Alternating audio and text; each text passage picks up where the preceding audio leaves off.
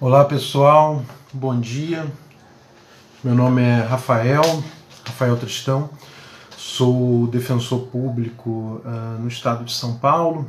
Atuo na execução penal há aproximadamente seis anos. Né? Sou professor do ênfase também na área de criminologia, execução penal é, e direito penal. E hoje eu vim fazer com vocês uma reflexão crítica acerca do sistema carcerário brasileiro. É, o que ganha uma temática é uma, é uma temática de grande importância quando a gente é, olha para o atual quadro prisional brasileiro, principalmente é, em relação à questão da, da pandemia, né, uma tragédia é, que pode acontecer em breve no sistema carcerário. E além dessa, desse ponto atual que a gente tem em relação ao, ao sistema carcerário, é, é um tema que tem uma ressonância bem significativa também em concursos públicos. Então, aqui, é, principalmente da Defensoria Pública, a gente tem é, editais que já cobram, né, já indicam ali uh, essa temática, sistema prisional brasileiro. Então é importante vocês saberem é, os contextos né, teóricos que podem ser é, mencionados é, a respeito disso e também indicar é, julgamentos é, dos tribunais superiores que são pertinentes a essa temática. Então a gente tem aqui é, os motivos né, da escolha desse tema para a live. Bom, primeiro, para a gente fazer uma, uma introdução, é, uma abordagem temática a respeito do sistema carcerário brasileiro, a gente tem que falar sobre a DPF 347 de 2015, né, que, é, que ela declarou o estado de coisas inconstitucional do sistema carcerário brasileiro. Então haveria ali uma múltiplos níveis de inconstitucionalidade no funcionamento concreto do sistema carcerário brasileiro. E é uma técnica, né, técnica do estado de coisas inconstitucionais, que foi importada do direito constitucional colombiano. E ela traz uma possibilidade de que o, judiciário faça é, um acompanhamento dessas medidas de. É, diminuição desses problemas do sistema carcerário. Interessante um, um ponto né, na teoria constitucional que foi mencionado nesse julgamento são os chamados pontos cegos legislativos ou legislative blind spots, né? A ideia aqui seria que assuntos que não possuem uma popularidade uh, muito significativa são deixados de lado pelos poderes majoritários, então poder legislativo, poder judiciário. E isso, de uma certa forma, deixa aqueles sujeitos né, mais vulneráveis a violações de direitos, cabendo aí uma intervenção significativa do Poder Judiciário para evitar né, essa, essa, esse caso de violações sistemáticas de direitos. No bom português, ninguém é eleito né, indicando que vai melhorar, que vai dar dignidade ao sistema carcerário. Então, isso abriria né, uma brecha para o Poder Judiciário intervir nesse caso, é, tentando é, dar essa dignidade que não foi concedida pelos, uh, pelo âmbito majoritário, né, poder legislativo e o poder executivo. E a gente teve duas consequências práticas da DPF 347. É, a primeira delas, a implementação das audiências de custódia, que ali num primeiro momento tiveram uh, um significativo, né, uma, uma, redução né, considerável no número de presos. Depois, esse número né, não é, é alterado, né, você volta a ter um crescimento da população carcerária e a liberação de verbas contingenciadas do FUNPEN, né, do Fundo Penitenciário. É interessante notar que essas condições precárias do sistema carcerário elas é, violam dois né, dispositivos da LEP, da Lei de Execuções Penais. Então, primeiro, né, a gente tem o artigo 3 da LEP que diz que ao preso é, só deve ser retirado né, é, o, os aspectos que foram limitados na sentença penal condenatória, no título executivo. né, da execução penal. E outro aspecto importante, que também é uma violação é, legislativa, seria a, o artigo 1 da LEP, que indica que o preso ele deve ter, durante a execução penal, os mecanismos para a sua é, reintegração social. É, então, esses dois pontos aqui que poderiam se fazer uma conexão também é, legal né, e não só com a técnica constitucional.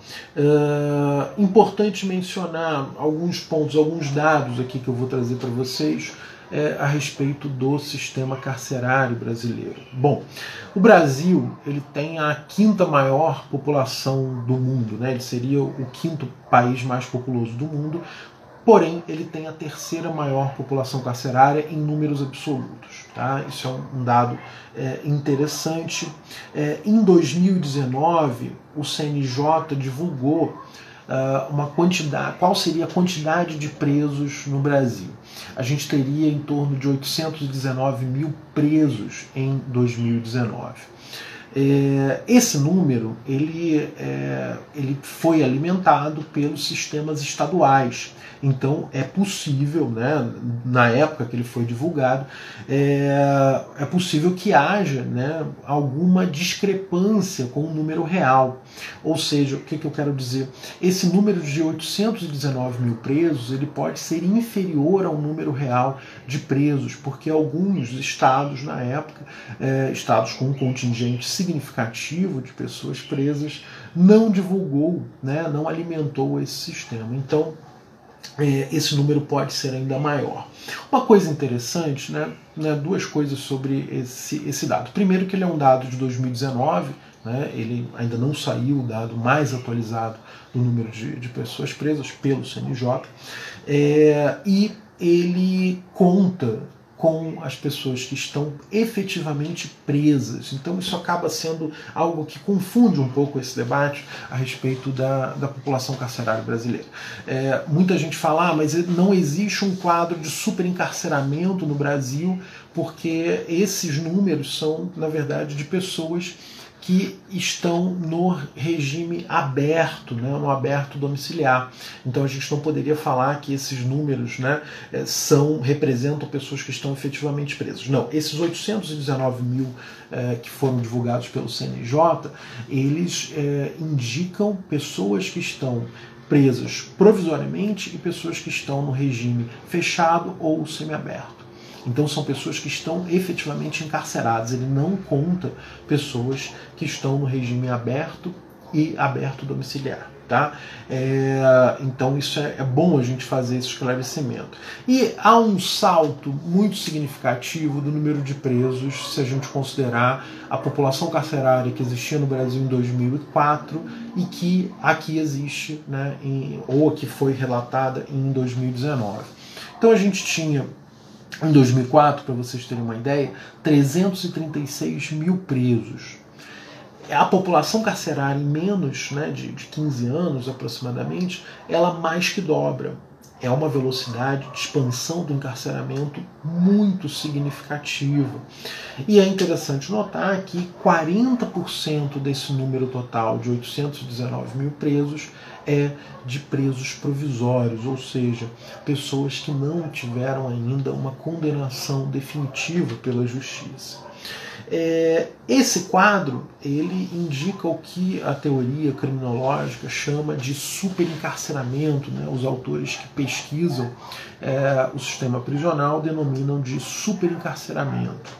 É, Para vocês terem uma ideia, em 2017 a população carcerária era de 720 mil presos. Então, de 2017 para 2019, a gente teve um aumento de quase 100 mil pessoas no sistema carcerário. É interessante notar que se a gente fizer uma, né, uma progressão aqui, né, em 2075 a gente teria 20 milhões de presos. É um número extremamente alto, né, exagerado, né, provavelmente existem outros fatores que influenciariam né, essa, esse debate, mas se a gente continuar com esse, com esse crescimento, é um crescimento aí de em torno de 7 a 8% ao ano do número de pessoas presas, a gente certamente é, chegaria nesse número em alguns anos. Né? É, se a gente fizer um confronto, né, eu tenho aqui alguns dados interessantes sobre a América Latina e o sistema prisional. É, Uruguai ele tem 10 mil presos, Venezuela 54 mil presos, o Peru 79 mil presos, Paraguai 10 mil, Equador 26, Colômbia 110, um número uh, alto né, para a nossa região, o Chile 43 mil presos, a Bolívia 16 mil, Argentina 75, esse número que eu trouxe ele já está desatualizado, a Argentina também tem tido um crescimento uh, do sistema prisional, hoje a Argentina está com 90 mil presos em torno disso, né? e o México 217 mil presos. Se a gente compara o sistema carcerário brasileiro com o sistema carcerário mexicano, que é, após o Brasil, o segundo maior sistema carcerário da região, é, a gente verifica que caberiam, caberia no sistema carcerário brasileiro quatro vezes o, sistema penal mexicano. Né? É, e a população do México ela está em torno de 127 milhões de habitantes. Né? Então, é, não há uma proporção né, direta entre a quantidade de habitantes no Brasil e o tamanho da população carcerária. Então, se a gente fosse fazer uma proporção direta entre população brasileira e população mexicana e sistema carcerário brasileiro e mexicano, a gente deveria ter algo em torno de 400 mil presos, porque a população brasileira, né, no geral, ela é o dobro da população mexicana por ali, fazendo um cálculo aqui rápido. Mas não, a gente tem uma população que é o dobro da mexicana, mas o sistema prisional brasileiro ele é quatro vezes maior que o sistema prisional mexicano. Então não é uma proporção direta que a gente consegue fazer é, em relação a, a, esse, a questão do quadro da população como um todo. Outro é, dado interessante, né, que se a gente olha Uruguai, Venezuela, Peru, Paraguai, Colômbia, Bolívia, todos esses países passaram por um incremento da sua população carcerária nos últimos 10 anos. Né, alguns né, próximo disso de, é, de dobrar né, o, o, sistema carcerário, mas nada, nenhum, nenhum desses países tiveram uma evolução numérica no sistema carcerário tão significativa quanto é, a brasileira. Tá? Alguns autores chamam isso de giro punitivo, né? esse quadro de incremento carcerário na, na região. E é interessante né, fazer um confronto com o sistema prisional de São Paulo. Uh, se a gente pegar, né, a título de comparação, se a gente pegasse a população prisional de alguns né, países vizinhos nossos aqui, Argentina, Bolívia, Venezuela, Uruguai, Equador e Paraguai, pegasse a população prisional de todos esses países que eu mencionei. Todos esses países, se a gente pegasse a população deles e colocasse dentro do sistema prisional de São Paulo, ainda assim haveria espaço. A gente tem hoje no estado de São Paulo algo em torno de 250 mil presos. Né? Então é, a gente conseguiria, dentro do, da estrutura prisional, é, de São Paulo é, ter ali a, a, possibilidade de receber todos os presos que estão é, no, nos países vizinhos aqui da região. Então é só para a gente ter um comparativo né, do tamanho do sistema carcerário brasileiro, especialmente de São Paulo, em relação é, aos nossos vizinhos a, a, a, população de São Paulo, né, naquela comparação entre número de, de presos e a população uh, do Estado. A população de São Paulo como um todo é em torno de 44 milhões de habitantes. Esse é mais ou menos o tamanho da Argentina. A Argentina tem 40 milhões de habitantes. Uh, nos dados mais atuais da população carcerária uh, argentina, a gente tem em torno de 90 mil presos lá. É, então, ainda assim, né, se a gente comparar o estado de São Paulo com a Argentina em número de população, é, o número de presos na Argentina é duas vezes e meio menor que só o número de presos de São Paulo. Então, é um dado aí também é, interessante para vocês terem é, em mente quando se pensa, quando se fala esse conceito de superencarceramento. É, apesar disso, alguns países é, tiveram uma diminuição significativa do número de presos nos últimos anos. É, aqui na América Latina, o Chile e o México. O Chile, é, diminuições a respeito, em torno ali de 15%, e o México é, de 10%. É interessante notar que os Estados Unidos eles é, também vêm diminuindo a sua população carcerária é, nos últimos anos, algo que começa com a administração Obama e continua com a administração Trump. Né? A gente sabe que existem no, nos Estados Unidos é, administrações regionais né, dos presos, né, do, dos presídios que também influenciam esses números, mas me parece ser uma tendência que não é, vem só de uma administração central, mas é uma tendência nos últimos anos. E principalmente qual, que, qual é a grande motivação para México, Chile, Estados Unidos terem tido uma diminuição significativa no número de presos. É, a questão é fiscal, basicamente o custo do sistema carcerário é muito grande né? É, e até mesmo para países como os Estados Unidos esse custo ele fica inviável.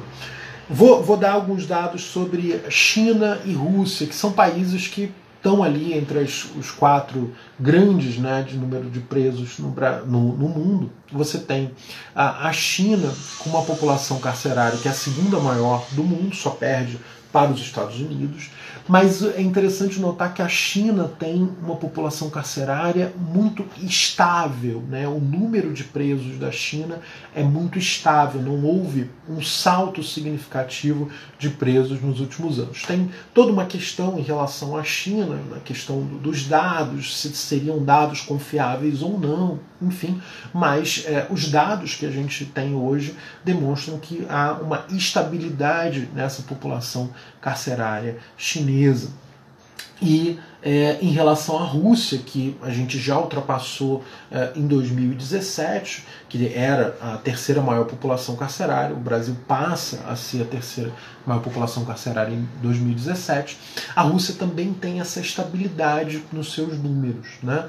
É, e se a gente continuar com essa né, progressão de número de presos, a expectativa, né, esse crescimento de 7, 8% ao ano, e, e a China mantiver esse, essa, essa estagnação uh, do, do seu crescimento carcerário, a expectativa é que em 2025 né, a gente uh, ultrapasse os números chineses né, de presos.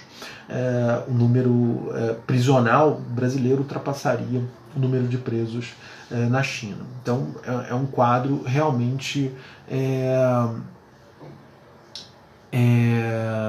realmente é, muito assustador. Eu estou vendo aqui rapidamente algumas perguntas é, indicando se, se a gente está considerando o número de pessoas efetivamente presas ou pessoas que estariam no regime aberto. Sim, né? estou falando esses 819 mil presos, eles estão relacionados a pessoas efetivamente presas, segundo o CNJ. Se a gente considerar o número de pessoas é, em regime aberto domiciliar, esse número é, fica ainda maior. Tá? É, então, é um, uma, uma argumentação que normalmente se faz para questionar se haveria ou não um, um superencarceramento uh, brasileiro, né? mas a gente está considerando o número de pessoas efetivamente presas. É, então, a tendência, se a gente continuar com esse número de presos, com esse crescimento prisional anual, que a gente ultrapasse a população é, prisional da China em 2025. É, uma, um dado importante também que não é colocado é, no, num debate a respeito do sistema carcerário, sobre esse incremento do sistema carcerário nos últimos anos, é a taxa de ocupação. Né? O, diferente dos Estados Unidos, da Rússia, é, da China, a gente tem uma taxa de ocupação muito superior a esses países. Então, é, isso indica uma superlotação carcerária que não existe. Eh, nesses países, não pelo menos com o gradiente que a gente tem aqui no Brasil. A nossa taxa média de ocupação carcerária é em torno de 197%. Então, no lugar é, onde caberia uma pessoa, a gente tem em média duas. Né? Só que isso é um número médio, porque se você olhar é, determinados estados ou determinados sistemas prisionais específicos, cadeias específicas, você tem ali é, números né, de ocupação que chegam a 400%. Então, isso é um número médio. Tá?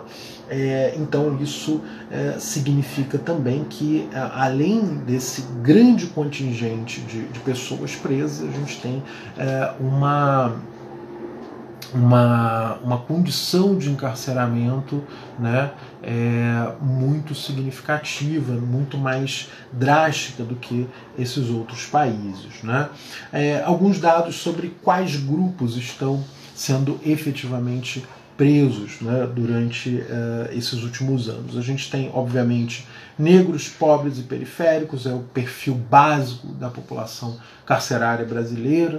Uh, eh, 64% são negros e uh, jovens, né, entre 18 e 29 anos. E um dado alarmante aqui, que 80% dos presos brasileiros não possuem todos os documentos. O que, que eu quero dizer com isso? Né? Às vezes o, o preso ele possui a identidade, mas né, não tem uh, o CPF ou não tem o título de eleitor. Então, se você colocar nessa conta né, presos é, que possuem todos esses documentos, que seriam uma garantia ali, mínima para o exercício daquilo que é denominado como cidadania, você teria 80% dos presos que não têm essa documentação completa. É, muita gente fala assim: ah, mas depois da Lava Jato a gente teve uma modificação uh, no quadro prisional brasileiro, pessoas de estratos uh, mais ricos né, foram passaram a ser presas, enfim. É, se a gente pegar o número de pessoas presas pelo Lava Jato, esse levantamento foi feito em 2017 uh, quando se discutiu o decreto do Temer, etc. Né? É, o número que foi levantado ali foram 52 pessoas presas tá? pela Lava Jato. É, se a gente multiplicar o número de pessoas presas pelo Lava Jato, que seriam pessoas que estariam nesse extrato mais alto, é, a gente teria, se a gente multiplicasse por 100, a gente teria algo em torno de 5%. Né? 5% não, desculpa, de 5 mil pessoas. 5 mil pessoas não chega a 1% dos 800 é, mil presos que a gente tem no, no Brasil. Então, esse número é, de 52, ainda que ele seja multiplicado por 100, ele é estatisticamente irrelevante para né, alterar o quadro da população prisional brasileira. É, então, é, esse acaba sendo o quadro. E, e, digo mais, né, a gente tem também alguns autores é, na criminologia que indicam que essa perspectiva de você tentar utilizar o direito penal como um direito penal democrático, um direito penal que seria para todos, é, é algo é, que nunca vai acontecer. Normalmente o direito penal ele incide sobre esses estratos mais baixos da sociedade, pessoas mais pobres, mais vulneráveis.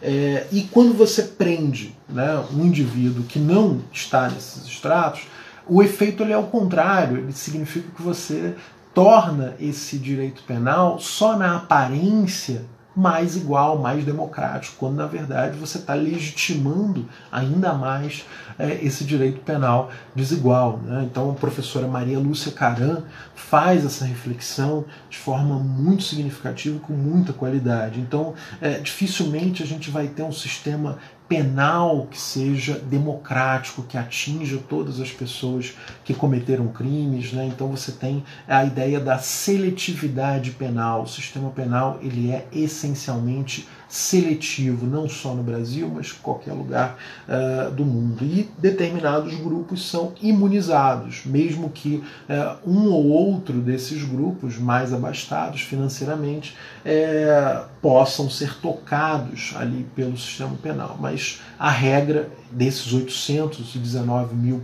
presos no Brasil são pessoas efetivamente que advém desses estratos mais baixos, as chamadas classes subalternas, segundo o professor Alessandro Barata.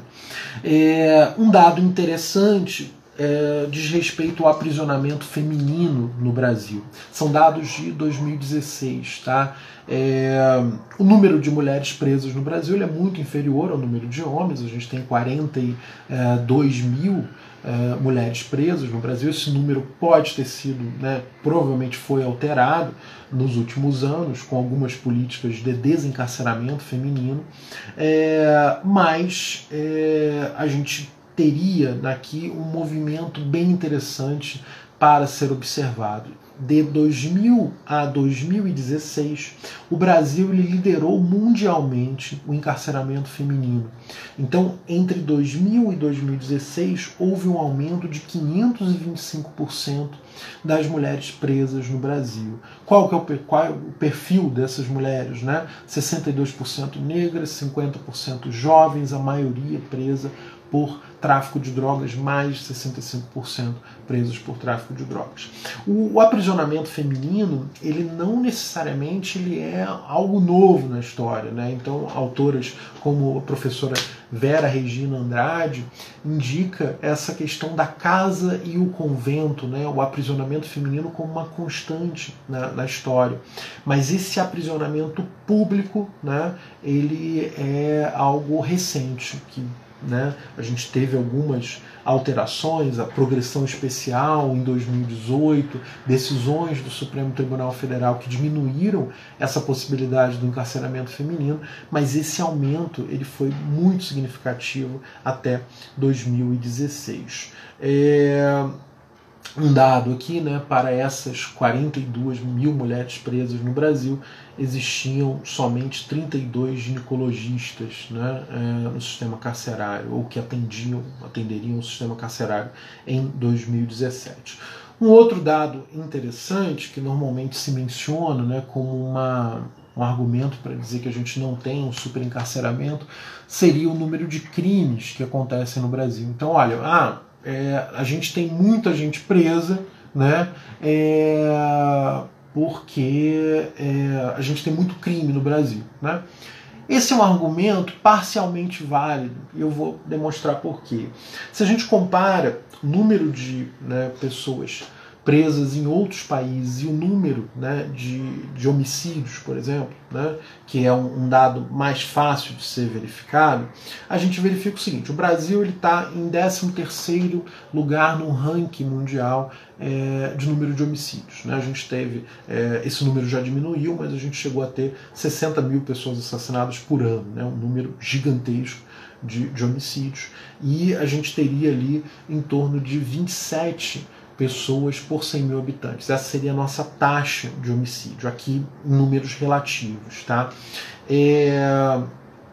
Só que esse número ele não está muito distante de alguns países da região. Por exemplo, Colômbia tem 22 por 100 mil habitantes, o México 20 por 100 mil habitantes, a Venezuela 53 por 100 mil habitantes. Se a gente compara países da América Central, Honduras, por exemplo, 70 por 100 mil habitantes.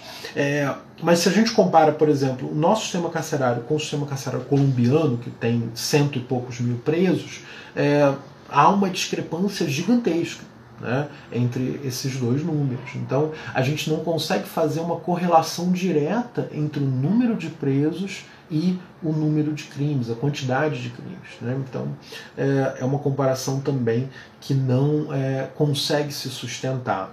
É, e se a gente se concentrar especificamente em São Paulo, né, é, é um dado também é, interessante e, e pouco né, divulgado. A gente tem em São Paulo menor número de homicídios do Brasil, números relativos, tá? não em números absolutos. A gente tem uma taxa em São Paulo de 10 por 100 mil habitantes de homicídios. E aqui em São Paulo a gente tem o maior número de presos do Brasil. Então não há como fazer essa conexão. Se a gente fizer essa conexão com o número né, é, de pessoas presas por roubo, né, o roubo em outros países, por exemplo, na Argentina, também há um número alto é, de roubos e a gente não consegue é, fazer essa conexão direta entre o nosso número de presos e essa quantidade de crimes. Né? Uma coisa que também é dita não sei se vocês já, já ouviram falar, é, que também não haveria uma superpopulação, é, um, um superencarceramento no Brasil, porque é, você, a gente estaria contando os números absolutos, né? e não os números relativos. Só que o problema, quando a gente faz essa, essa comparação, e a, se a gente colocar os primeiros ali no ranking né, de, de sistema prisional por números relativos, a gente vai ver o seguinte: existem países é, muito pequenos, né, por exemplo, Kiribati, né, que você tem lá um número de, de uma população, uma população geral muito baixa e um número de presos significativo. Então haveria ali, em tese, um super encarceramento. Mas você tem quantas pessoas presas em Kiribati? Sei lá, é, 50, 500, né? Tipo, isso é irrelevante para você discutir efetivamente um sistema carcerário. Então, o sistema carcerário, quando ele passa a ter mais de 100 mil presos, ele passa a ter problemas né, muito mais significativos e diferenciados daquele sistema carcerário que tem 27 é, presos, que tem 500 presos. Né? É, é, outra correlação, é outro, é outro debate. Não dá para fazer essa, essa comparação é, somente com números relativos. Se você for fazer em números relativos, você teria que minimamente tirar esses países com uma população carcerária muito baixa né, e com populações gerais é, pequenas também. Né, que são, a gente teria que comparar com países né, com uma quantidade de pessoas encarceradas mais próximos à nossa e também uma quantidade de população é, mais significativa. Interessante notar o papel do tráfico de drogas nesse superencarceramento. Né? Então, a partir eh, de 2006, a gente teve uma alteração significativa na, na lei de drogas, é, e a partir dessa alteração a gente consegue perceber um aumento vertiginoso das pessoas presas por tráfico de drogas no Brasil. Então, se a gente compara 2005 com 2017, 2005 a gente tinha 21 mil presos, pessoas presas por tráfico de drogas no Brasil, é, e em 2017 a gente tinha cento, a gente teve cento e 87 mil presos. Isso significa que o aumento de pessoas presas de 2005 a 2017, 12 anos, se deu em algo em torno de 480%.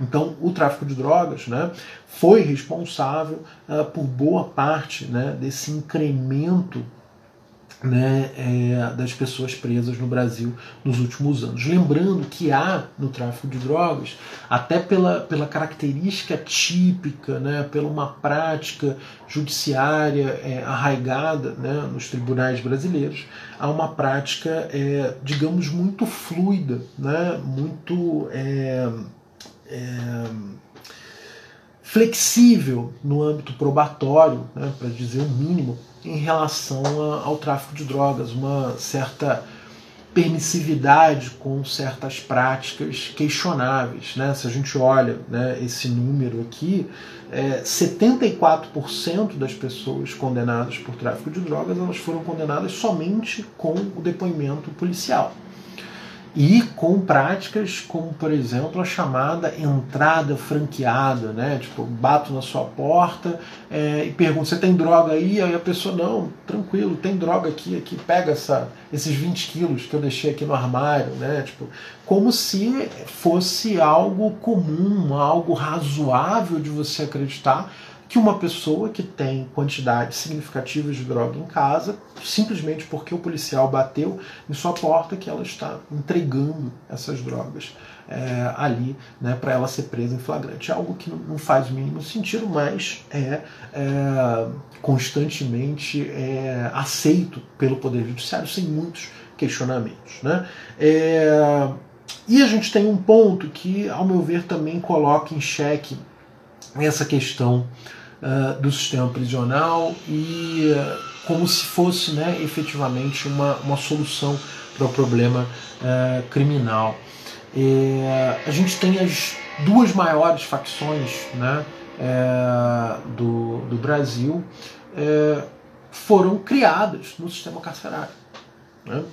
Então, e, e, muitos autores que pesquisam o tema, eles indicam o seguinte: olha, é, Quanto mais né, amplo for o sistema prisional, quanto mais capilar for esse sistema prisional, maior será também a força dessas facções.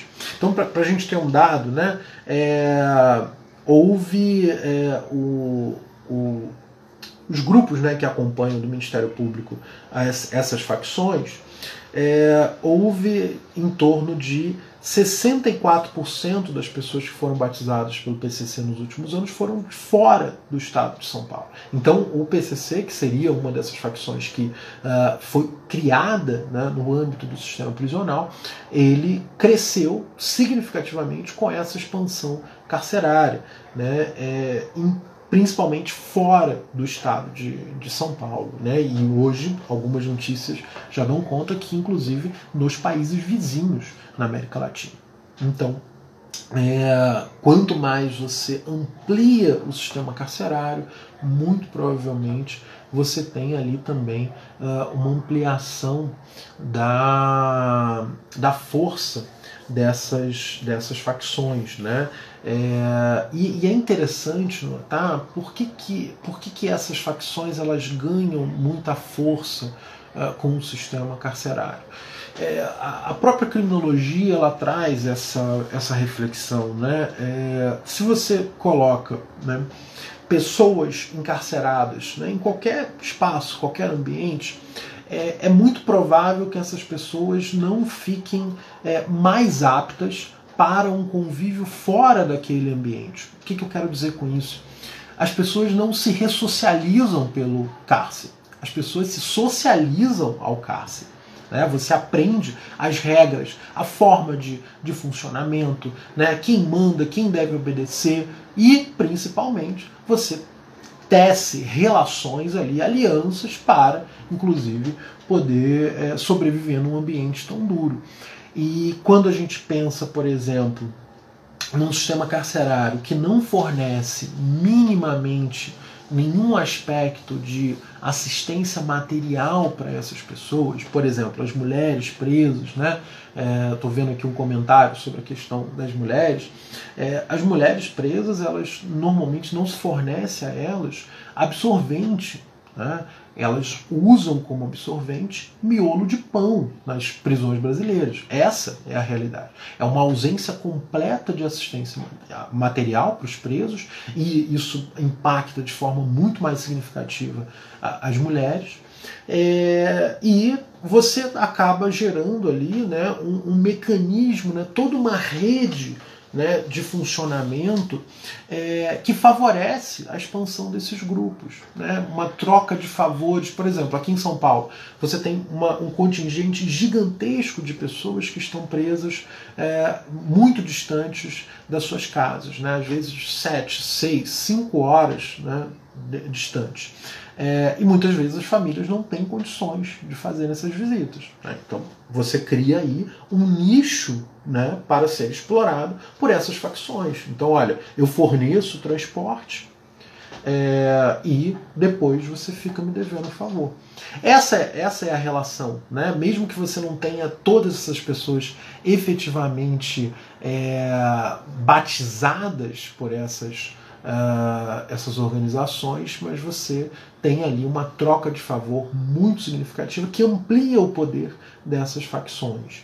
É, então, me parece que a, a saída né, seria a gente ter efetivamente uma redução da, do número de presos significativa e é, condições carcerárias melhores para essas pessoas. Né? É, e, e também uma alteração é, na mecanismos né, desencarceradores também seriam mais interessantes. Efetivamente usar o cárcere né, para é, casos mais graves onde haja efetivamente uma necessidade né, dessas pessoas ficarem encarceradas. Né? Uh, são alguns dados aqui também interessantes a respeito de doenças né, no, no cárcere. É, você tem uh, uma.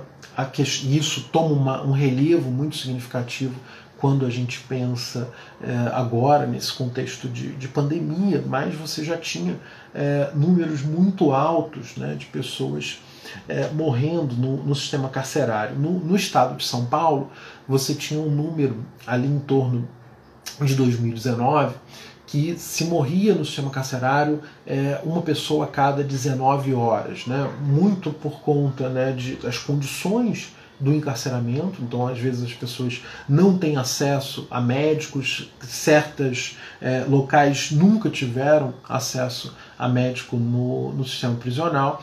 É, doenças que é, se propagam com muito mais facilidade uh, no, no, ambiente carcerário. Então, só para a gente ter um, um parâmetro, né, a tuberculose é uma realidade no sistema carcerário. É, você tem 27 vezes mais chances de contrair tuberculose no sistema carcerário do que fora dele.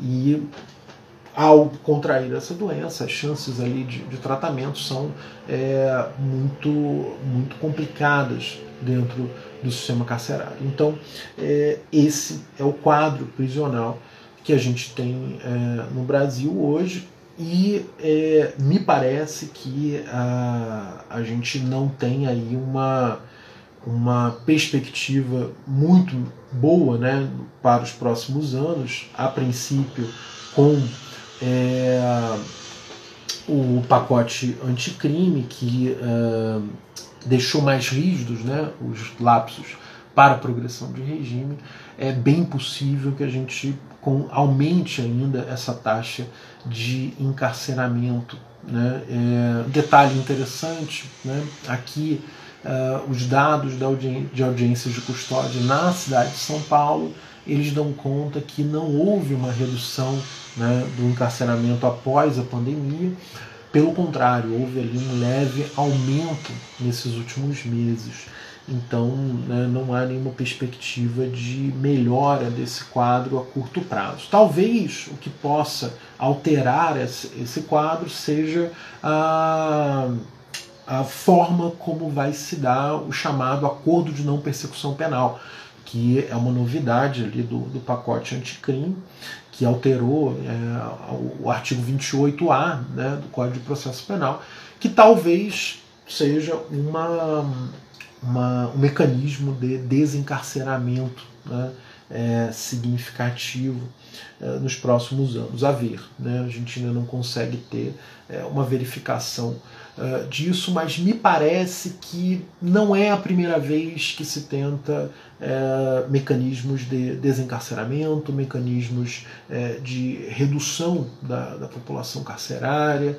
É, você, esses mecanismos normalmente eles têm um efeito é, muito rápido, né? você tem ali é, meses que você tem uma, uma, diminuição, mas depois há como se fosse um movimento pendular. Né? Você tem aqui um, entendimentos pró-liberdade, depois entendimentos é, mais duros pró-encarceramento passam a prevalecer. Eu vou dar um, um, dado aqui também do, do Japão, é um, um dado que eu costumo trazer é, dessa, dessa forma de tratamento dos presos da questão criminal que parece ser interessante, né? É, longe de querer fazer uma comparação da estrutura social japonesa com a brasileira, não é essa a minha intenção, é, nem de longe. É, são problemas, são estruturas muito diferentes em diversos aspectos sociológicos, econômicos, enfim. É, mas o Japão ele tem uma característica interessante do funcionamento prisional e é, do sistema penal japonês. No, no sistema penal japonês é praticamente certo que se uma pessoa é denunciada, ela será condenada. Né? É difícil haver absolvições no Japão. Né? A regra são condenações. Porém, essas pessoas não vão presas. Né? Você tem ali mecanismos né, de desencarceramento, tipo uma suspensão condicional da pena, né, que acaba uh, prevalecendo em quase todos os casos. Né? Então, muita gente é condenada, mas também muito pouca gente fica presa, efetivamente. Por que, que o Japão adotou essa, essa medida né, de política prisional? Porque eles perceberam o seguinte: se a pessoa fica presa, né, encarcerada, as chances de reincidência são infinitamente maiores. Né? Por toda, toda a questão de estigma, por toda a questão de dificuldades de é, reintegração, por todas as dificuldades que o próprio cárcere gera de associações criminosas no próprio cárcere, é, você tem uma chance de encarceramento infinitamente maior de pessoas que são presas do que de pessoas que ficam nessa suspensão condicional da pena. É, então, por isso, essa opção é, do cárcere como algo não prioritário para a política criminal e prisional japonesa. É, se a gente olha os dados de encarceramento do Brasil, né, a gente vê esses dados são difíceis de serem, é, você tem uma confiança muito grande é, nesses dados, mas os números né, chegam em torno né, de 70% de encarceramento, de, de reincidência, né, o que demonstra aí né, uma, uma total incapacidade real do sistema carcerário intervir né, como política pública né, sobre essas pessoas. Né? Na verdade, as pessoas elas entram no cárcere, muito provavelmente elas saem pior do cárcere. Né? Você tem exceções ali, né? pessoas que conseguem é, estudar, conseguirem acessar alguma profissão, mas a regra, né? o, o cárcere funciona como um mecanismo de deteriorização desses indivíduos no âmbito social, psicológico, né? comunitário que não tem precedente. Então é difícil a gente ter é, alguma, alguma solução pelo cárcere. Agora, interessante notar o custo do sistema carcerário, né? é algo que também se fala muito pouco. Né? A gente tem no Brasil, se a gente contar, é, em 2017 se estimava que o custo do preso ele era de algo em torno de R$ 2.400. Óbvio, gente, para quem estuda essa questão do, do, do, custo carcerário, que há toda uma discussão sobre o que, que se considera né, nesse 2.400, né? mas é, esse é o número que a gente tem mais próximo né, do que, que é, seria o custo de cada preso no Brasil. Se a gente multiplica isso pelos 819 mil presos, a gente chega no número de 29 bilhões de reais. Para vocês terem uma ideia, o déficit da Previdência ele era aproximadamente de 20 bilhões de reais. Então, em 10 anos, né, o sistema carcerário ele dá esse déficit de, de, da Previdência. Né? Então é, é, um número muito grande para não dar resultado. Então imagina, né? se você. É, se a gente considera que 70% tem, que há uma reincidência de 70%, significa que o sistema prisional acerta em, em 30%. Né? Então significa que o rendimento né, do sistema prisional seria de 30%. Bom, vamos pensar, se você acertar 30% de uma prova, muito provavelmente você não vai passar. Se um time ele tem rendimento num campeonato de 30%, muito provavelmente ele vai ser é, rebaixado. Né? Se uma escola de samba também tem um rendimento de 30%, muito provavelmente ela vai ser rebaixada.